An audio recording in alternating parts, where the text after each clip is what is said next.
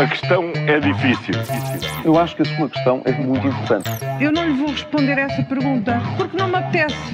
Ficará eventualmente a pergunta no ar. É uma boa pergunta essa. A caminho do Natal, falamos de Robin dos Bosques. Afinal, eles até sabem comunicar fitas políticas, mas, eh, Paulo, começamos com uma dúvida. Será que as marcas clássicas, sobretudo aquelas as de coligações, ainda têm Uhum. valor na política? Ora bem, marcas clássicas de coligações, só pode estar a falar da Aliança Democrática, Pois. da recuperação da Aliança Democrática, não é? Uma marca com mais de 40 anos, que levou pela primeira vez a direita ao poder no pós-25 de Abril, na altura reuniu eh, Sá Carneiro, líder do PST, Diogo Freitas do Amaral, do CDS, e Ribeiro Teles, eh, do PPM, dos monárquicos. E, e do outro lado, obviamente, eh, adversário político, estava Mário Soares no PS, portanto, estamos a ver que eram tempos com outro tipo de políticas e partidárias.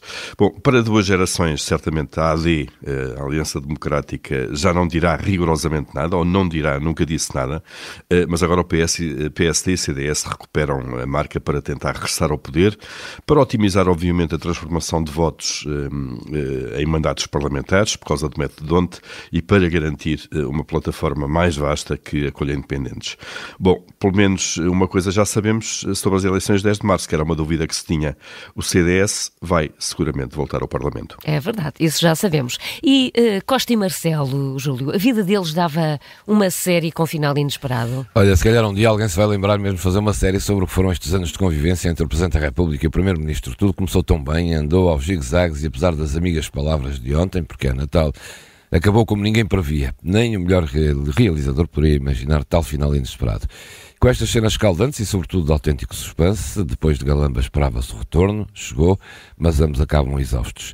É uma série com várias temporadas e apesar deste final, fica sempre a sensação de que há matéria para mais, porque pelos vistos nenhum nem outro se vai retirar assim sem mais nem menos da vida política. Parece que acabou, mas há a promessa de novas temporadas. Só falta um título para a série.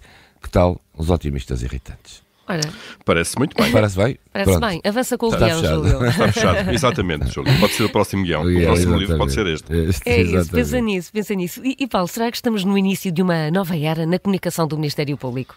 Olha, Carla, eh, foi essa mesma pergunta que, que, que- eu fiz a mim mesmo quando ontem, ao final da tarde, o Ministério Público divulgou um inédito comunicado com duas páginas, bom, vamos ser rigorosos aqui, duas páginas e um parágrafo, não é? Ah, Os sim. parágrafos bastante. detalhe, o parágrafo.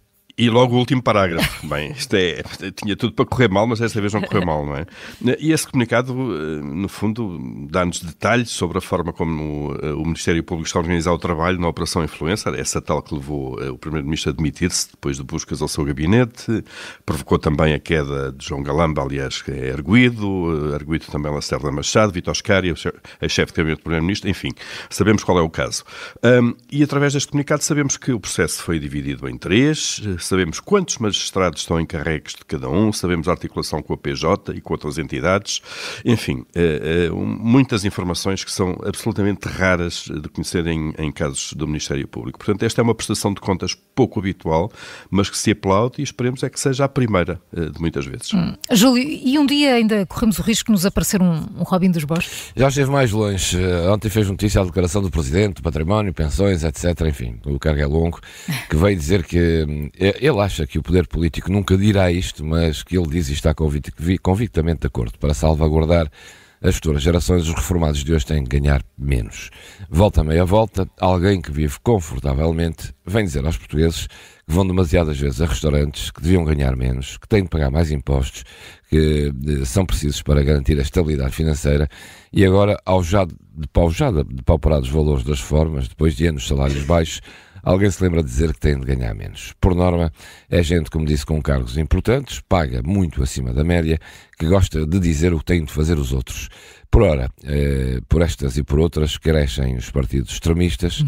Qualquer, um, qualquer dia, digo, quem sabe, aparece alguém a tirar aos ricos para dar aos pobres. A questão é difícil. Eu acho que a sua questão é muito importante. Eu não lhe vou responder essa pergunta porque não me apetece. Ficará eventualmente a pergunta no ar. É uma boa pergunta essa.